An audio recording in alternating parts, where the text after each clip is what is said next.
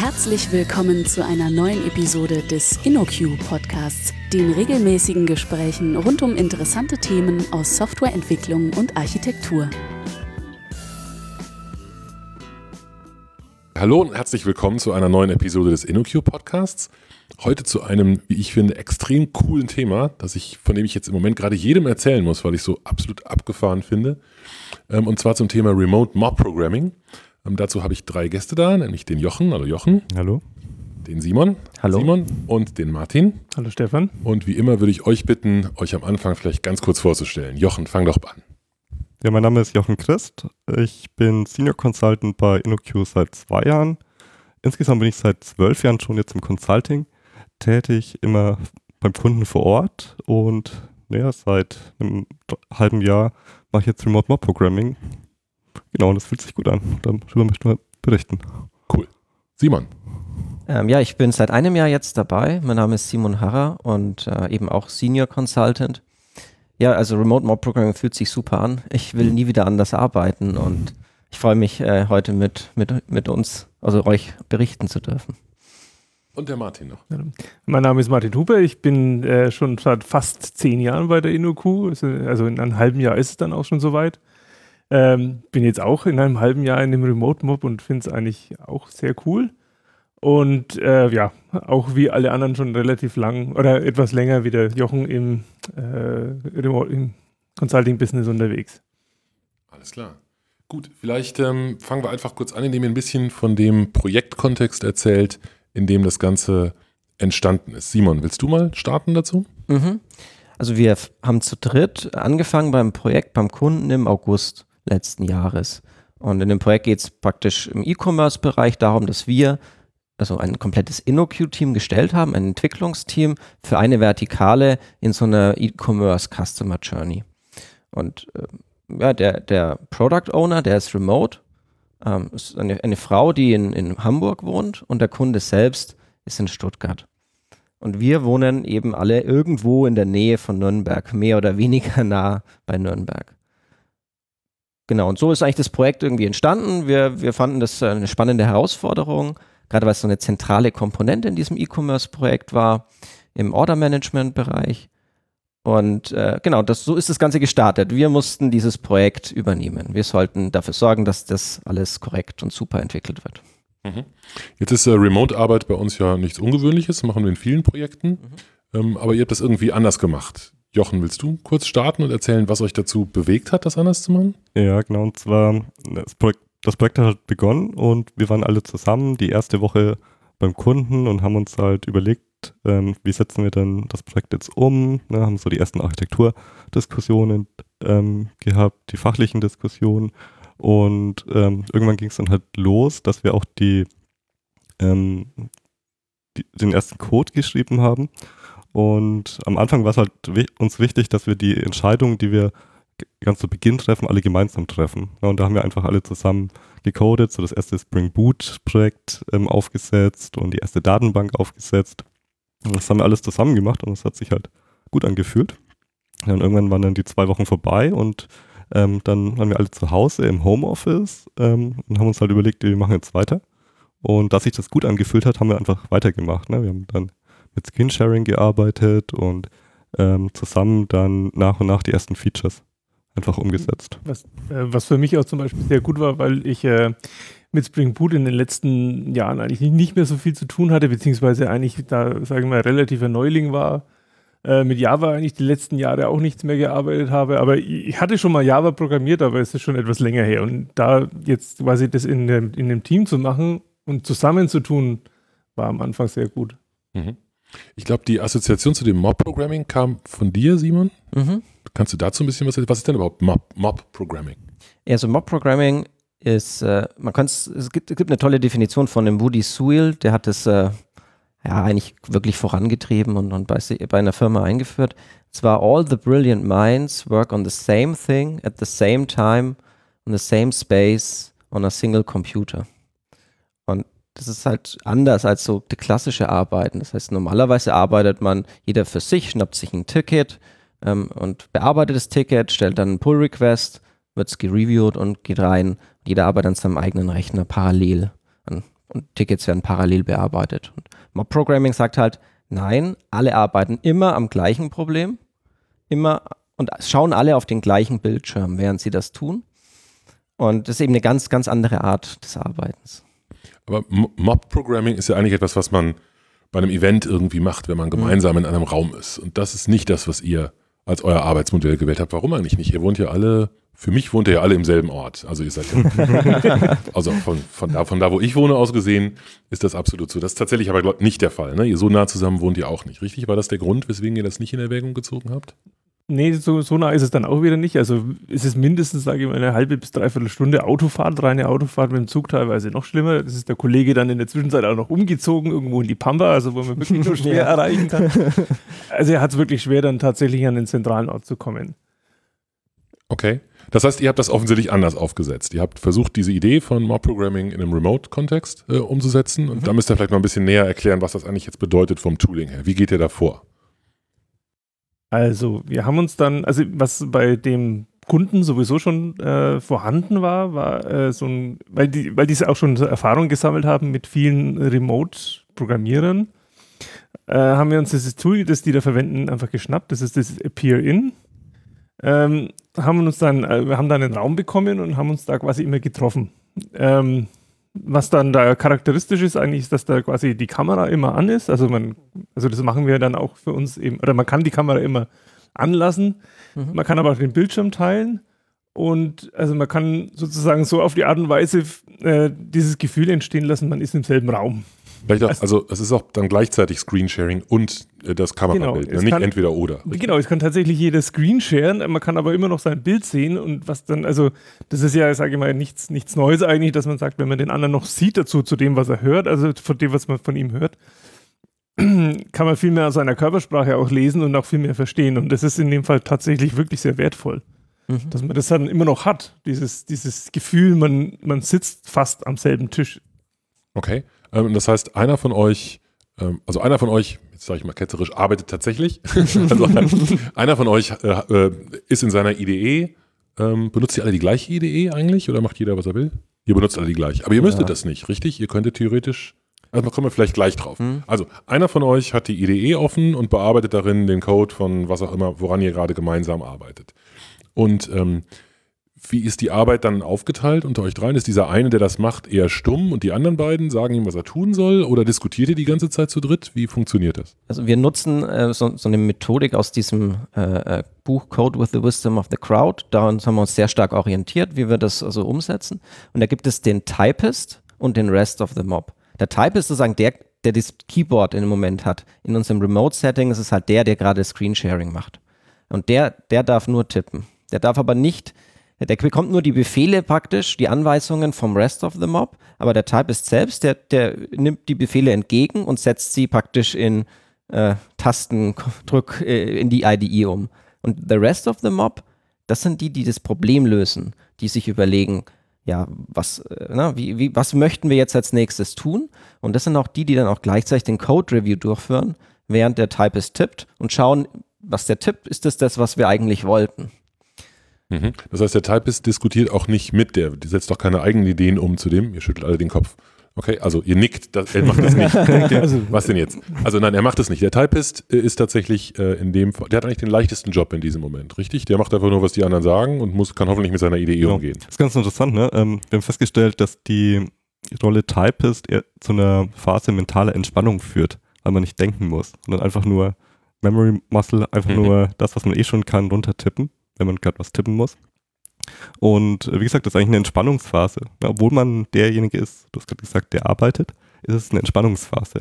Mhm. Das heißt, also wenn er, der, ich muss mir das mal richtig mal bildlich vorstellen. Also der Typist ähm, ist in seiner IDE und einer von den anderen sagt, ähm, mach mal, mach mal eine neue Instanzvariable String Name und mach mal eine, eine, einen Getter dafür, hoffentlich, genau. was auch immer, mach mal irgendwas Kluges. ähm, okay, solche Dinge werden dann gesagt und die anderen beiden diskutieren, der andere widerspricht und sagt, das ist eine blöde Idee, Getter sind ätzend, das machen wir nicht, wir machen das ganz anders und dann einigen die sich und der Typist fängt an, wenn die sich geeinigt haben und er weiß es genau. genau, der fängt mal an zu tippen, der macht einfach. Also, beziehungsweise er gibt eine, er kriegt eine Anweisung, äh, und zwar halt in der Detail, Detailgrad, in dem er es gerade braucht. Wenn man so ihm sagt, leg eine Klasse an, dann weiß er im Idealfall, was er zu tun hat. Und wenn er das nicht genau weiß, dann sagt man ihm halt noch etwas detaillierter, was er genau tun soll. Mhm. Also es ist wirklich so dieses, wenn man, wenn man merkt, der Typist kommt nicht weiter, dann hilft man ihm halt aus. Ich meine, da kann er der, natürlich der Typist dann auch mal nachfragen sein, ich weiß jetzt nicht genau, was soll ich machen. Genau. Okay. Genau, und dann ähm, die, die Rollen wechseln dann auch. Und zwar, In welchem Abstand? genau, wir haben uns wir haben ein bisschen rumexperimentiert, ähm, verschiedene Minuten, also von fünf Minuten bis, ich glaube, halbe Stunde war es so das höchste. Mhm. Und wir haben festgestellt, dass so ein 10-Minuten-Intervall ganz gut ist. Ähm, also ganz gute Balance zwischen ähm, dem Aufwand des, des Handovers, dauert ein paar Sekunden, und ähm, der Häufigkeit, dass man selbst mal Mhm. wieder dran ist. Und ähm, wie gesagt, wir sind bei 10 Minuten gelandet, was für uns ganz gut funktioniert, also dass die Rolle Typist dann, dann weitergegeben wird. Okay. Das heißt, ihr seid zu dritt, also ja, ihr seid jetzt neuerdings zu viert, aber die meiste dieser Zeit, größten Teil dieser Zeit wart ihr zu dritt. Ähm, und das heißt, man tippt immer 10 Minuten, dann hat man 20 Minuten aktive Rolle und dann tippt man wieder. 10 Minuten. Ist das auch wirklich so ohne Pause? Also macht ihr das in diesen Dingen nacheinander oder macht ihr alle 30 Minuten, 10 Minuten oder 15 Minuten Pause oder sowas? Oder wie funktioniert das? Das ist eine gute Frage. Also äh, wir, wir hatten am Anfang, haben wir diese Pausen nicht gemacht. Und das hat dazu geführt, dass wir nach äh, drei, vier Wochen, wo wir es gemacht haben, wir waren richtig, richtig erschöpft. Weil äh, man bekommt in so einen Flow rein, das kann man sich fast nicht vorstellen. Und man vergisst diese Pausen und das war am Schluss nicht mehr zu ertragen. Und dann haben wir dafür gesorgt, dass wir wirklich ähm, regelmäßig Pausen machen müssen. Ähm, tendenziell, ich glaube, so nach ähm, zwei, zwei, drei Durchläufen, also so nach 60 bis 90 Minuten. Ne? Jetzt ändert sich es ein bisschen, durch, wenn man zu viert ist, aber Okay. ja. Und ähm, also was mich ja total interessiert, wie lange, wie lange hält man das durch? Also meine persönliche limitierte Erfahrung mit Pair Programming ist, dass das wahnsinnig anstrengend ist, dass ich also wirklich nach vier Stunden Pair Programming völlig durch war und erstmal keinen Bock mehr hatte, mit irgendwem zu reden oder mit irgendwem irgendwas zu machen. Ist das bei euch auch so oder haltet ihr das den ganzen Tag durch? Wir machen das den ganzen Tag, ne? Also ähm, Okay. ja, sechs bis acht Stunden halt, wo wir gemeinsam arbeiten, Okay. arbeiten wir auch im Mob. Okay. Und das ist ganz witzig, ne? weil wenn wir mal ähm, alleine sind, weil die anderen halt noch nicht da sind oder schon weg sind oder im Urlaub sind, ähm, dann will man gar nicht mehr arbeiten, weil man sich denkt, oh, wenn ich das jetzt irgendwie, wenn ich jetzt code, mache ich das überhaupt richtig und was denken denn die anderen und dann muss ich denen das auch noch erklären, was ich gemacht habe. Der Borg hat dich assimiliert. Ja, Okay. genau. Ähm, okay, das heißt, ihr macht das in diesem, ihr müsst mir noch erklären, wie dieser Übergang funktioniert. Also jemand ist zehn Minuten zugange und tippt. Und ähm, es ist ja nicht so, habt ihr vorhin schon gesagt, dass ihr, dass ihr, äh, ähm, nein, habt ihr es eigentlich nicht gesagt, ich weiß es, weil wir vorher schon drüber gesprochen haben. Erklärt doch mal, wie das funktioniert nach diesen zehn Minuten. Also der Simon hat sich da angestrengt, ein kleines Tool zu bauen für uns, Mhm. das uns da ein bisschen hilft. Das, ist, das hat er dann auch in, in, in Go geschrieben, ich glaube, weil er einfach Interesse daran hatte, das zu bauen. Aber das nennt sich dann, das ist unser Mob-Tool, das haben wir dann alle Mhm. installiert. Da kann man dann einfach einen Befehl eingeben, Mob Start. Also wenn man dann quasi in einem der Projektverzeichnisse ist, dann gibt man Mob Start ein, gibt noch eine Zeit an, eben die 10 Minuten. Und dann fängt das Ding an. Und dann macht er, was er dann macht, ist quasi einen Branch anlegen, einen Mob-Session-Branch, der dann sozusagen immer weiter verfolgt wird. Also da macht man dann auch quasi so ein äh, Continuous Integration Skip, immer wenn man da was eingibt und wenn man diese Übergabe hat, hat man auch das Problem, dass man eigentlich, wenn man so eine, diese 10 Minuten exakt rum sind, es passieren kann, dass man nicht mal kompilierfähigen Code hat. Mhm. Aber man checkt ihn trotzdem ein in diesen Branch, weil man eben sagt, ja, jetzt wird übergeben. Ne? Und das, das wird quasi durch diesen Branch und diesen äh, Continuous Integration Skip wird es übergangen sozusagen. Mhm. Und dieses Tool hat eben der Simon da mal in seiner Freizeit noch ein bisschen geschrieben, dass man quasi Mob Start und Mob Next machen kann. Also wenn man quasi weitergeben kann, ma macht Mhm. man Mob Next. Und äh, wenn man dann, der Nächste, der anfängt, macht eben Mob Start und wenn man ganz am Ende des Tages fertig ist, macht man Mob Done. Oder wenn man, sage ich mal, eine Aufgabe ähm, abgeschlossen hat, dann macht man Mob Done, committet das Ganze in den Master rein und gut ist. Okay. Ja, und das ist halt, das ist halt wichtig. Also man möchte diesen Handover wirklich möglichst zügig machen und da nicht so viel Zeit verlieren. Ja, und da haben wir halt versucht, eben mit Tool Support irgendwie zu arbeiten, genau mit diesem Mob-Tool. Und ähm, äh, wir arbeiten mit Appear Appear In und da versuchen wir dann auch schnell eben diesen Screen-Sharing-Wechsel auch noch ähm, hinzubekommen. Aber das ist leider nicht so leicht zu automatisieren. Fehlt noch ein API bei Appearing, wo ihr das gleich mit anschreibt. Okay. Ja. Ähm, das heißt aber auch, dass ihr anders als bei anderen solchen kollaborativen Remote-Ansätzen nicht die gleichen Werkzeuge benutzen müsst, ne? sondern ihr, ihr habt zwar zufällig die gleiche IDE, Mhm. aber theoretisch könnte der eine von euch Emacs und der nächste VI und der dritte IDEA benutzen. Das wäre dann eure Entscheidung. Das könnte man, aber das würde quasi einen gewissen Maße des äh, Lerneffekts verlieren gehen. Also was ich jetzt zum Beispiel viel gelernt habe, ist auch Tastenkürzel oder Mhm. Abkürzungen in Richtung, äh, wie Mhm. kann ich was refactoren, wie kann ich das durch einen Tastenkürzel ansteuern oder wie überhaupt Arbeitstechniken, die die Kollegen haben. Die habe ich, habe ich mir auch mit aneignen können und man gewinnt dadurch eine wahnsinnige Geschwindigkeit eigentlich, Mhm. weil man sage ich mal, das Wissen von drei Leuten oder vier Leuten zusammenträgt. Alles, was wir irgendwie, jeder hat mal ein bisschen was rausgefunden, was der andere noch nicht kannte. Und das haben wir so halt auf die Art und Weise gelernt und sind auf die Art und Weise auch relativ schnell geworden. Okay. Genau, und das ist das, was denn der Vorteil ist, wenn man dann zufällig eben das gleiche Tool verwendet, ähm, dann kann man eben diesen, diesen Teil dann mitlernen sozusagen. Okay, verstehe ich. Ist wahrscheinlich bei euch leichter durchzusetzen als bei den Emacs und VI-Usern. Vermutlich, ja. Okay, gut. Ähm, wir, ja, wir sind aber auch relativ, äh, sag ich mal, wie, soll ich sagen, Wir haben alle auch das gleiche Setup jetzt. Ne? Also Genau. Das macht es halt auch echt einfach. Wir haben alle die gleich, das gleiche Betriebssystem und alle die gleiche IDE und dadurch können wir halt auch wirklich sehr, sehr gut das Wissen dann auch scheren. Okay, dann ist der Vorteil, den ich mir da einreden möchte, vielleicht von euch gar nicht so wahrgenommen, weil ich fände das, also mich hätte das immer enorm genervt. Bei mir ist zum Beispiel, ich habe eine Tastaturbelegung, bei der keine einzige Taste mehr das bedeutet, was draufsteht Mhm. und ich kann auf nichts anderem tippen Mhm. ähm, und das könnte ich, also ich könnte unmöglich an einem Rechner einer anderen Person arbeiten Mhm. und wenn man, das könnte jetzt irgendwas sein, jemand könnte spezifische Tastenbelegungen haben oder irgendwelche schrägen Tools oder irgendeinen komischen Editor, eine komische Idee, das würde theoretisch alles unterstützt, aber ist bei euch jetzt nicht der Faktor, der das ja, aber in deinem Fall wäre das sozusagen, du könntest weiterleben oder weiterarbeiten, aber wir könnten dir halt nicht helfen dabei, sagen wir es mal so. Du müsstest halt dann ja, ja, einfach klar, das deine, ja deine, normal. deine Geschwindigkeiten dann einfach Na dann klar. selbst Ja. regeln. Okay. Gut, also ihr macht diese Übergabe, ihr arbeitet daran, ihr arbeitet auch im Prinzip den ganzen Tag daran. Ähm, jetzt ist ja die, die Frage, die man bei Pair Programming immer gerne stellt und die man bei euch natürlich dann nochmal mindestens anderthalb Mal oder zweimal so äh, äh, dringend stellen müsste. Ähm, wie kann das denn um Himmels Willen wirtschaftlich sein? Weil ihr arbeitet ja jetzt faktisch die ganze Zeit nur an einem Rechner und ihr seid zu dritt und jetzt sogar Mhm. zu viert. Wie, wie kann man das ökonomisch und kaufmännisch begründen? Mhm.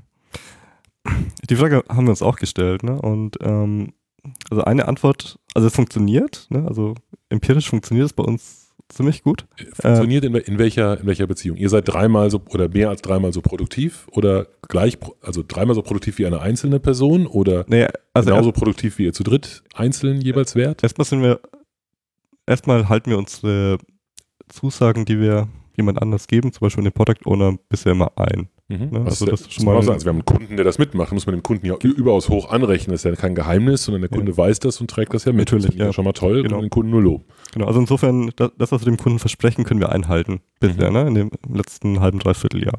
Und ihr seid nicht das Ja. einzige Team, es gibt ganz viele andere Teams, die äh, gleichzeitig an diesem Projekt arbeiten. Das ist kein kleines, kein kleines Projekt insgesamt. Also der Kunde Genau. kann auch beurteilen, dass das nicht irgendwie Genau. hinten raus wird. Genau, und die, Mhm. die Frage ist jetzt, woran liegt das eigentlich? Ne? Und ähm, also eine Haupterkenntnis ist, ei- die, die wir ähm, sehen, ist, dass wir keine Warteabhängigkeiten haben. Ne? Mhm. Also bei einem klassischen Coding-Vorgehen ist es ja so, ähm, einer entwickelt irgendwas und dann gilt das Vier-Augen-Prinzip. Das heißt, das, was entwickelt wurde, typischerweise auf einem Feature-Branch, ähm, muss über ein Code-Review gehen und dann über einen Merge-Request in den in Master zurückgemerged werden. Mhm. Und ähm, das äh, führt halt ganz häufig zu einem Kontextwechsel, der super, also der mental super teuer ist, aber eben noch wichtiger ist, ähm, dass ich warten muss, bis jemand anderes ähm, sich dem annimmt und den Code-Review durchführt. Mhm. Und dann gibt es vielleicht noch hin und Mhm. her, gibt es noch Fragen, die man dann auch wieder asynchron ähm, beantworten muss, bis ich irgendwann in der Lage bin, ähm, den, das, was ich programmiert habe, in Master zu merchen. Und Mhm. ganz, dazwischen sind ganz viele Kontextwechsel. Und das haben wir halt nicht. Ne? Das haben wir halt gar nicht. Ne? Sondern wir Und können, trotzdem ist euer Code reviewed.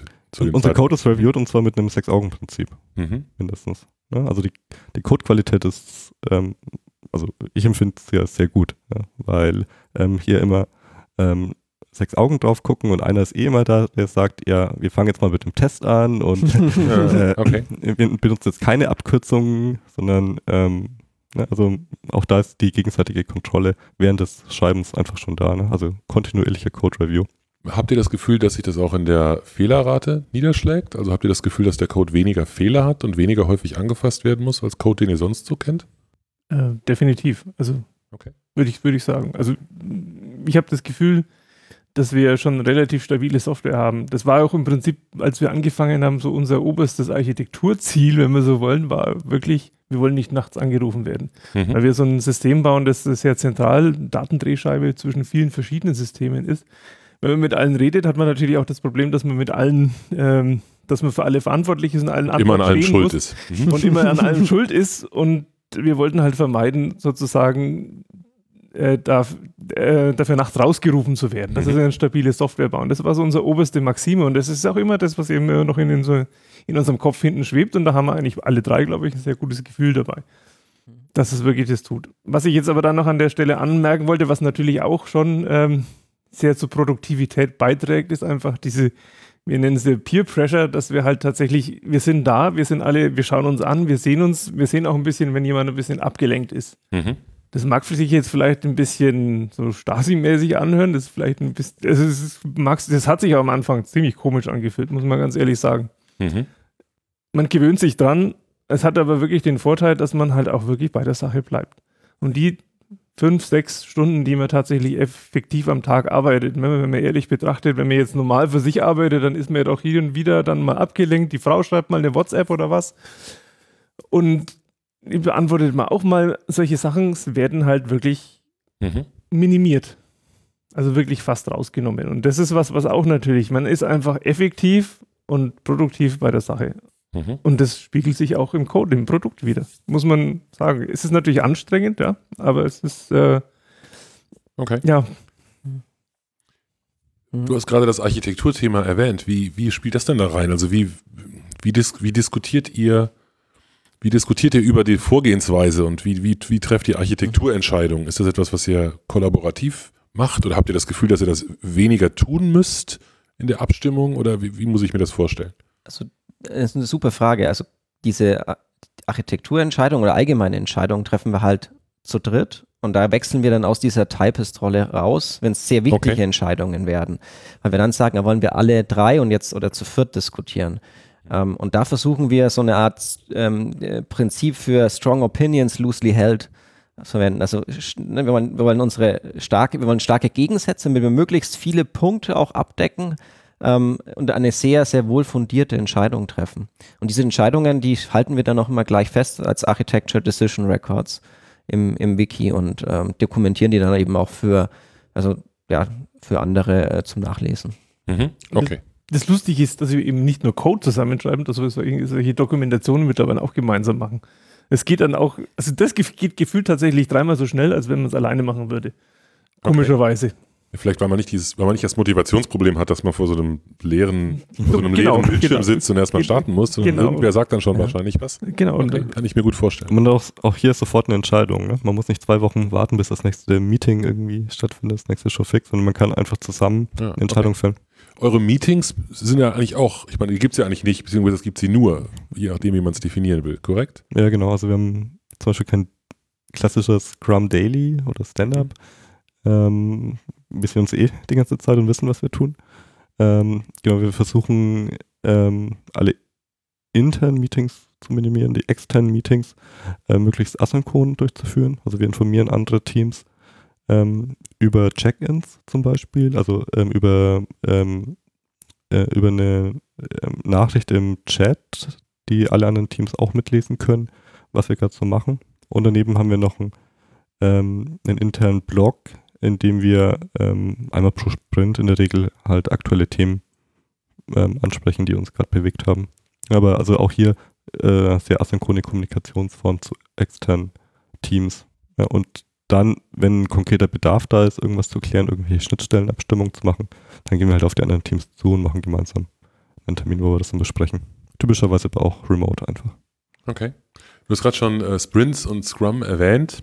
Ähm, damit ist klar, was, wir für, was ihr für eine Methodik in dem Projekt verwendet. Ähm, die Zusammenarbeit mit dem Product Owner oder der, oder der Product Owner, Ownerin ähm, passiert dann auch remote oder seid ihr da genickt? Also auch Mhm. remote. Und das heißt, ihr macht dann einfach gemeinsam, äh, ja, eigentlich ist das logisch, dass ihr gemeinsam die Schätzung macht und ihr ähm, ja, seid ihr dann wahrscheinlich relativ schnell einig, weil ihr ja ungefähr wisst, wie ihr das tut. Ihr. Okay. Ja, wir halten einfach die Finger in die Kamera sozusagen, wenn wir Schätzungen machen. Okay. Ja. Das ist wichtig, witzig, wie bei äh, ja, Schnick, Schnack, Schnuck, wo man dann erst die, die Faust Verstehe. hat und dann, äh, genau. Genau, also Planning Poker vom Verfahren her, ne? Ähm, jeder schätzt für sich und hält dann einfach die Anzahl der Story Points in die, in die Kamera. Und es ist erstaunlich häufig, dass es äh, ähm, sehr allein ist, also dass jeder das gleiche. Das hätte mich jetzt auch sehr gewundert, wenn das nicht so gewesen wäre. Nicht, ihr seid ja eigentlich nur ein Programmierer sozusagen. Dann, okay. Aber das Lustige an der Geschichte ist, weil du jetzt den Kontakt mit dem Product Owner nennst oder auch zum Beispiel mit dem Enterprise Architekten, die wissen ja, dass wir quasi auch in dem Kanal dann da rumfliegen. Die kommen dann einfach mal rein, wenn sie irgendeine Frage haben. Kommen sie mal Mhm. vorbei. Ich meine, das stört natürlich dann schon ein bisschen, aber das ist dann aber auch witzig, weil sie eben wissen, wir sind da. Mhm. Die wissen, wir sind da und dann kommen sie eben, kommen sie rein und fragen, stellen ihre Frage. Und wenn sie die beantwortet haben, dann gehen sie wieder. Also das ist, wir sind sozusagen auch irgendwie, auch dort präsent ne, Okay. für diesen Remote-Kanal. Witzig. Ähm, ihr habt das, wir haben das vorhin schon mal kurz angerissen. Ihr habt jetzt äh, eine Kollegin, Person Nummer vier in dem, in dem Remote Mob. Ähm, wie macht ihr das da? Ist die, ist die vierte Person, also ist einfach ein viertes Mitglied, gleiches, gleicher Modus wie vorher? Habt ihr irgendwas geändert an dem Ganzen? Hm, Eigentlich haben wir nicht wirklich was geändert. Also die, die Franziska Dessert, die ähm, ist jetzt eben auch mit dabei und ähm, wir sind halt jetzt zu viert, das heißt, äh, wir, wir kommen jetzt nicht mehr so oft als Typist dran, wenn wir durchrotieren, Mhm. weil es sind jetzt vier Leute. Ähm, aber was halt aufgefallen ist, dass das Onboarding halt unglaublich gut funktioniert. Wir, sind, also wir, wir machen einen extremen Wissenstransfer. Ich glaube, es ist am Anfang auch sehr anstrengend für die Franzi gewesen. Mhm. Aber ich glaube, die hat sehr, sehr schnell ist sie, ist sie reingekommen und ähm, ja, und ist jetzt eigentlich seit äh, wenigen Wochen ein vollwertiges Mitglied und ist genauso produktiv und hilft auch, dass wir insgesamt noch ähm, eigentlich schneller sind, weil sie halt ihren Wissensschatz, also oder ihre Wissen halt auch noch mit reinbringt. Mhm. Und könntet ihr das bemessen? Also das ist jetzt auch, eine, auch wieder eine kaufmännische Frage. Ne? Es ist eine weitere Person mit dazu. Ähm, das ist jetzt, ich glaube, es ist nicht, nicht Vollzeit, aber sagen wir mal, ge- geschätzt ein Drittel oder so, dann von mir ist ein Viertel an, an Aufwand und Kosten nochmal obendrauf. Habt ihr das Gefühl, das steht in einer guten Relation zu dem Mehrwert, den ihr dadurch habt? Oder was ist, ich versuche herauszufinden, was ist die gute, was ist eine gute Größe? Weil, wie- weil würde das gehen? Wenn es drei, fünf, vier, was ist die ideale also Größe? ein, ein Team von vier hat halt den Vorteil, dass wenn einer mal im Urlaub ist oder einer mal krank ist, Mhm. dass der Rest immer noch ein Mob ist. Ne? Also zwei Mhm. Leute bilden immer noch einen Mob. Und ähm, das ist der große Vorteil im Vergleich zu vorher. Ähm, wenn wir dann nämlich nur zu zweit waren zum Beispiel, ähm, ist man im Pairing-Modus unterwegs. Und der hat wieder ganz andere Dynamiken, der funktioniert wieder anders. Ähm, Verstehe ich. Und so haben wir eben als Vierer-Team den Vorteil, dass wir häufiger oder öfters im, im Mob einfach weiterarbeiten Okay. können. Das heißt, das Idealmodell wäre, dass man immer mindestens drei hat Mhm. Mhm. und dann eben so viele Leute mit dazu hat, dass das immer gewährleistet ist. Das könnte man vielleicht so sagen. Ist das die richtige Formel dafür? Also ich würde es relativ hart formulieren, dass die Obergrenze vier Personen sind für das Team. Ne? Also bei mehr wird es, glaube ich, dann unwirtschaftlich irgendwann. Ne? Mhm. Aber drei bis vier ist aus unserer Sicht so der Sweet Spot, wo sich das auf jeden Fall lohnt. Eventuell nicht nur sogar unwirtschaftlich, sondern auch wirklich schwierig. Also, weil zu fünft remote ist dann schon wirklich nochmal eine ganz andere Hausnummer. Es ist ja schon schwierig, wenn man so ein, so ein 6, 7, 8, 9, 10, 12 Personen äh, äh, Meeting hat, was wir ja auch öfters mal haben, wenn so viele Leute dann aus verschiedenen Teams da zusammenkommen, das ist ja dann doch auch anstrengend, wenn man zwölf verschiedene Gesichter sieht und so weiter und Mhm. jetzt dann noch äh, das dann zusammen programmieren. Also haben wir jetzt auch festgestellt. Also ich glaube, mehr als vier wäre wahrscheinlich wirklich schwierig. Okay. Aber das Anstrengende würde ich gerne nochmal aufgreifen, weil ich das äh, total wichtig finde. Wir haben uns alle halt äh, sehr professionelle Mikrofone gekauft, weil wir gemerkt haben, wenn wir den ganzen Tag miteinander kommunizieren und das, äh, es gibt irgendwie schlechte Audioqualität, das, das, das ist super anstrengend für, für, für uns. Also, und, und das war, das war eine sehr, sehr gute Entscheidung. Das waren sehr gut investierte, ich glaube, keine Ahnung, 100 Euro oder so pro Mhm. Person. Und das richtig cool ist, dass wir halt nicht mehr mit Headset da sitzen, sondern einfach ähm, vor dem Rechner sitzen und trotzdem eine perfekte Audioqualität haben. Also das Mhm. ist echt angenehm. Okay. Und äh, das ist sogar angenehmer als im ähm, Großraumbüro sogar, ne? Äh, wo ich ja immer irgendeine Geräuschkulisse habe. Und ähm, im Großraumbüro denkt man ja eigentlich, dass die Kommunikation ähm, besser ist oder gut funktioniert. Gibt es wirklich Leute, die das noch denken? Ich würde das fast Ja. wundern. aber es, es, es, Ich vermute, die haben dann noch nie in einem Großraumbüro gearbeitet. ja, es werden aber immer noch welche gebaut, ne? Also ich, ich verstehe es auch nicht, aber ähm, also die genau die, die Kommunikation über den ähm, über diesen das Videokonferenz-Tool funktioniert einfach super, ne? Und man ist halt auch in so einem geschützten Raum unterwegs. Ne? Man kann ähm, halt auch heikle Dinge ähm, besprechen, weil keiner um einen herum ist, der irgendwie mithört, Mhm. sondern ähm, man ist halt unter sich. Okay. Gut, ähm, was mich wahnsinnig interessieren würde, habt ja zwar alle schon ein bisschen in euren Aussagen durchklingen lassen, aber ähm, ich hätte gerne nochmal so ein, so, ein, so ein zusammenfassendes Statement von euch. Taugt das denn? Also ist das gut? Simon, du hast gerade so schon so direkt am Anfang gesagt, du willst mit mir anders arbeiten. Warum? Was ist daran so gut? Ganz, ganz viele Gründe. Ähm, einer, der jetzt auch noch ausschlaggebend für mich ist, ich habe halt eine kleine Tochter. Ich wohne relativ abseits, aber ich will spannende Projekte machen mit, mit tollen Leuten. Und das ermöglicht mir das. Ich kann also zu Hause sein, ich bin aber nicht alleine, sondern ich fühle mich in diesem Raum wie, mit dem, wie als wäre ich mit den Kollegen und Kolleginnen einfach in einem, in einem Büro, wo ich hinfahre, nur dass ich das von zu Hause aus machen kann und abends dann mit meiner Tochter und meiner Frau dann Abendessen können um 18 Uhr. Großartiges Argument. Habt ihr noch mehr? Martin? Also wir haben, aber man muss ja sagen, das ist ja, das ist das Gute an dem Team, dass wir da wirklich auch offen ansprechen, wenn es einem wirklich mal zu viel geworden ist. Und es gab so mal so Momente, wo es dem einen oder anderen mal tatsächlich zu viel geworden ist, wo wir eben festgestellt haben, ja, wir brauchen doch mal eine Pause zwischendurch. Oder auch vielleicht tatsächlich mal einen Nachmittag einfach mal einfach was anderes tun oder sich mal mit irgendeinem Ticket tatsächlich mal zurückziehen und mal für sich sein. Das muss man schon irgendwie auch irgendwie einplanen, finde ich. Also wenn ich sage, jetzt nur noch rund um die Uhr so arbeiten, das würde ich ehrlich gesagt nicht unterstützen. muss ich ganz ehrlich sein. Aber wenn ich, wenn ich jetzt, ansonsten muss ich gestehen, finde ich die Arbeitsweise wirklich sehr gut. Und dieses, dieses Ergebnis, das man erzeugt, dabei erzeugt, ist wirklich phänomenal. Also es habe ich mir am Anfang auch nicht so gedacht, wie soll denn das funktionieren? Ne? So drei Leute machen ein Ticket, wie. Aber das, also die, die, die Fakten haben, haben mich auch total überzeugt, dass es wirklich super ist. Und es macht auch dann richtig Spaß, wenn man richtig zusammenarbeitet und in diesen Flow kommt, das ist wirklich Mhm. eine gute Sache. Aber man darf das nicht unterschätzen. Es ist eine anstrengende Sache auch. Und man muss sich seine Pausen nehmen dürfen. Okay. Jochen? Genau, also was halt für mich persönlich ein mega Gewinn ist, ist, dass ich halt keine Zeit mehr im Auto oder in der Bahn verbringe oder die Zeit minimieren kann. Also ich habe jeden Tag gefühlt zwei Stunden mehr Zeit, die ich halt Mhm. ähm, entweder für den Kunden oder noch lieber mit meiner Familie einfach dann verbringen kann und äh, dabei ähm, verbrauche ich halt auch kein CO2, sondern ich bin halt daheim und ich laufe so äh, ne- die Treppe hoch und bin an meinem Computer Mhm. und das fühlt sich irgendwie gut an. Okay. Sehr cool. Ähm, ihr habt das Ganze verschriftlicht. Ihr habt eine sehr coole Website gebaut dazu. remotemobprogramming.org heißt sie, glaube ich, wenn ich mich nicht irre. Exakt. Ähm, da stehen noch ein paar andere Dinge drauf. Ähm, wir können mal kurz drauf schauen. Das sind, glaube ich, 15 Punkte, die ihr aufgeschrieben habt. Ich glaube, die meisten davon haben wir angesprochen. Haben wir was vergessen? Lasst uns kurz mal schauen. Vielleicht same, same time, ne? also dass wir Mhm. praktisch ja, wir arbeiten ja synchron, wir arbeiten gleichzeitig zusammen.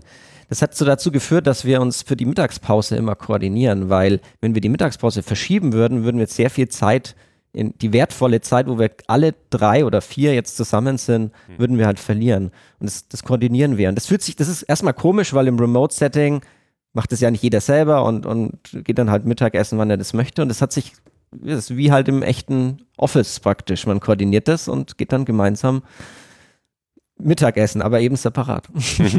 Also, Okay. und, und ein Punkt, den wir auch noch nicht haben, ist, ist, dass wir uns tatsächlich aber auch regelmäßig mal treffen.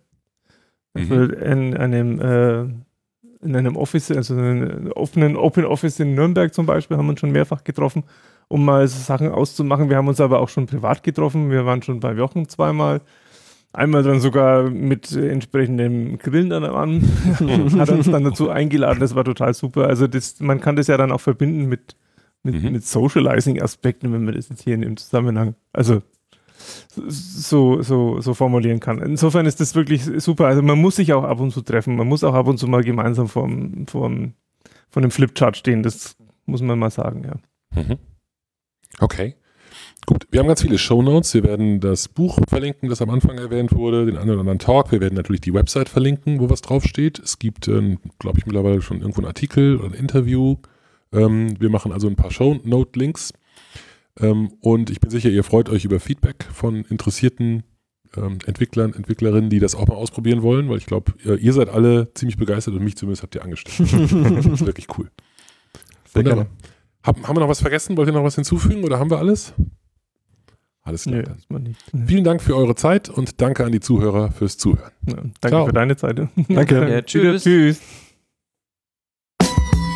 Vielen Dank für das Herunterladen und Anhören des InnoQ Podcasts. Mehr Episoden und weitere Informationen finden Sie unter innoq.com/podcast.